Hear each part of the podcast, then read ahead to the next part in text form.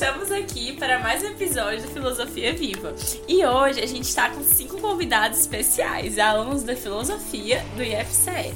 Evelyn Lima, Emily, Isabelle, Ana Beatriz Gregório e Thalia, que vão discutir sobre a ética e moral de Kant e de Hannah Arendt. Eu sou a Evelyn e eu tava lendo sobre a ética de Kant e eu fiquei intrigada com as ideias dele, porque parece que ele enfatiza a importância da razão e do dever moral. O que tu acha disso? Oi, eu sou a Isabelle. Sim, Kant realmente defende que a moralidade deve ser baseada em princípios racionais e universais.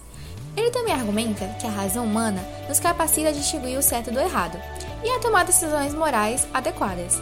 Ele acredita que devemos agir de acordo com a razão, seguindo os princípios morais que possam ser aplicados a todos de, todos de forma consistente. Interessante. Então, para Kant, a moralidade ela não se baseia em sentimentos subjetivos ou desejos pessoais, mas sim em princípios morais objetivos. Isso significa dizer que as consequências das ações não importam tanto quanto a intenção por trás delas, certo? Exatamente. Kant argumenta que as ações morais devem ser realizadas por dever, independentemente das consequências ou das inclinações pessoais. Ele chama isso de imperativo categórico. Para ele, uma ação é moralmente correta se for realizada por motivos corretos, de acordo com os princípios que possam ser universalizados sem contradição. Isso me leva a outra questão. Se a moralidade se baseia na intenção moralmente correta, como Kant lida com situações em que duas ações parecem igualmente corretas, mas têm consequências diferentes? É uma boa pergunta. Para Kant, a escolha entre duas ações igualmente corretas é chamada de antinomia prática. Ele argumenta que nessas situações devemos tomar uma decisão baseada no dever e na intenção correta, sem levar em consideração as consequências. Ele acredita que ao agir dessa forma, estamos seguindo os princípios morais universais e agindo de acordo com a nossa própria razão. Entendi. A ética de Kant, ela parece colocar um grande foco na autonomia moral e na razão individual, mas e se as pessoas tiverem diferentes concepções de dever moral? Como isso se encaixa na visão de Kant? Bom, Kant reconhece que diferentes pessoas podem ter diferentes concepções de dever moral.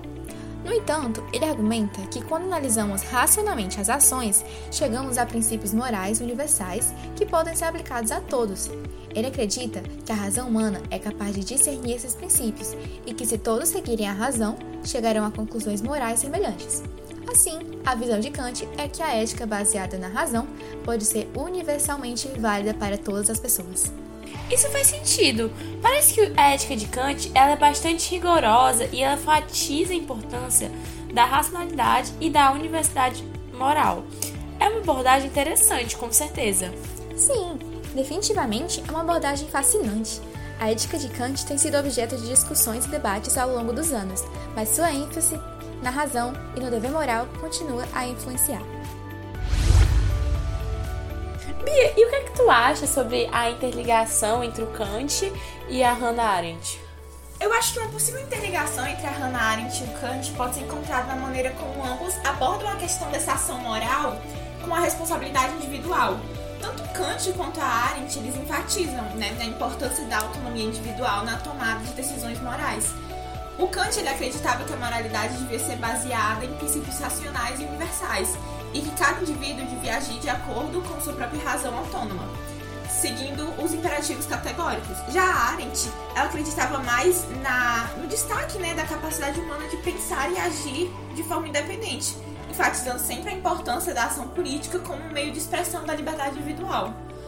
Além disso, tanto o Kant quanto a Arendt, eles consideravam a responsabilidade individual como um elemento central da ética, né? Isso é uma coisa muito similar entre os dois. O Kant argumentava que a gente deve agir por dever moral e assumir a responsabilidade por nossas ações, independentemente das consequências. Já a Arendt ela acreditava que, na importância de assumir a responsabilidade política por nossas ações e suas consequências no contexto público. Mas ambos os filósofos também estão preocupados com a noção de universalidade moral. O Kant ele buscava mais é, princípios morais universais que podiam ser aplicados a todas as pessoas, enquanto a Arendt ela destacava a importância de se reconhecer a humanidade comum e a igual dignidade de todos os seres humanos no contexto político. Por fim, também, tanto o Kant né, quanto a Arendt, eles enfatizavam a importância da reflexão crítica e do pensamento moral. O Kant, por exemplo, ele defende a capacidade da razão humana de discernir princípios morais. Já a Arendt, ela tem mais aquela coisa de destaque mesmo da importância de refletir sobre nossas ações e as suas implicações na esfera política, como eu tinha dito. Embora haja diferenças significativas como os dois abordam esse tema, essa moral e ética, é, o Kant e a Arendt têm reflexões sobre a ação moral e responsabilidade individual e a importância do pensamento e da autonomia, com pontos de interseção que podem ser explorados em uma análise mais aprofundada. Bom, e sobre a Hannah Arendt, o que, é que vocês acham? Oi, eu sou a Thalia e tenho lido bastante sobre a filosofia política e me interessei por Hannah Arendt. Você conhece o trabalho dela? Oi, eu sou a Emily e sim, eu sou familiarizada com o trabalho de Hannah Arendt.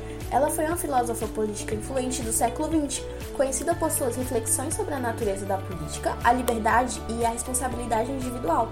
Qual aspecto do trabalho dela mais chamou sua atenção? Estou intrigado com sua visão sobre a ação política e a importância da esfera pública. Parece que ela enfatiza a necessidade de engajamentos ativos dos cidadãos na política. O que você acha disso? Sim, exatamente. Arendt acredita que a ação política é uma forma fundamental de liberdade e que a participação ativa na esfera pública é crucial para a vida política saudável. Ela valoriza a pluralidade e a diversidade de opiniões como componentes essenciais para uma democracia robusta. Interessante, mas acredito que muitas vezes as pessoas se afastam da política por se sentirem desencorajadas ou impotentes diante dos desafios dos sistemas. Como a Arendt lida com essa situação? Arendt reconhece que a apatia política e a sensação de impotência são problemas reais no entanto, ela argumenta que, ao se engajar ativamente na esfera pública, os indivíduos podem recuperar sua capacidade de agir e influenciar o curso dos assuntos públicos. Ela destaca a importância de se envolver em diálogos, debates e deliberações, buscando entender os pontos de vista dos outros e construir um espaço de engajamento político significativo. Entendi. Parece que Arendt valoriza a importância dos discursos políticos e da troca de ideias de construção de uma comunidade política saudável. Ela também menciona algo sobre a importância da responsabilidade individual, certo? Sim, Hannah enfatiza a responsabilidade individual como um componente crucial da, da ação política. Ela argumenta que devemos assumir a responsabilidade por nossas ações e suas consequências no âmbito político.